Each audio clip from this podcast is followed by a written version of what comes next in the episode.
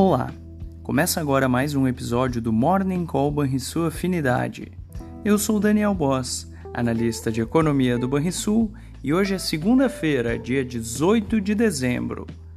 Lá fora, os mercados americanos iniciam a semana em campo positivo, contando ainda com a queda dos juros dos treasuries e do dólar ante moedas pares. O tom dos mercados pode ser explicado, em boa medida, pela expectativa de que os juros dos Estados Unidos possam ser cortados mais cedo do que fora previsto anteriormente. Na contramão, e após o oba-oba dos mercados nos últimos dias da semana passada, alguns dirigentes do Fed passaram a adotar uma mensagem um pouco mais cautelosa, dizendo que o corte de juros não está tão perto assim. Já na Europa, as bolsas estão mistas, com alta em Londres, mas quedas em Paris e Frankfurt. Está no radar a queda do índice de sentimento das empresas da Alemanha, na passagem de novembro para dezembro.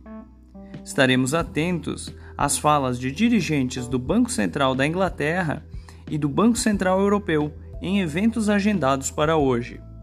Essas foram as notícias internacionais. No Brasil, a sinalização dos investidores de que o apetite ao risco segue pode ser um ponto positivo para o mercado local, em meio à agenda interna fraca, que terá como ponto central a divulgação do relatório Boletim Focus do Banco Central. Na esteira do fechamento da última semana, o pontapé inicial da penúltima semana de 2023 seguirá com atenções direcionadas para votações importantes no Congresso. A ver. Fechamento do mercado. O dólar encerrou a sexta-feira com alta de 0,4% aos R$ 4,94.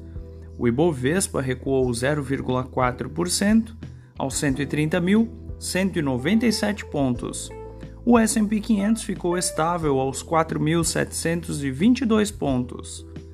O DI futuro para janeiro de 2025 caiu 3 pontos base, a 10,08%.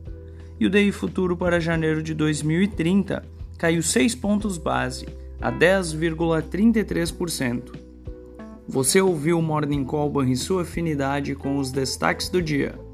Acompanhe de segunda a sexta-feira o nosso overview.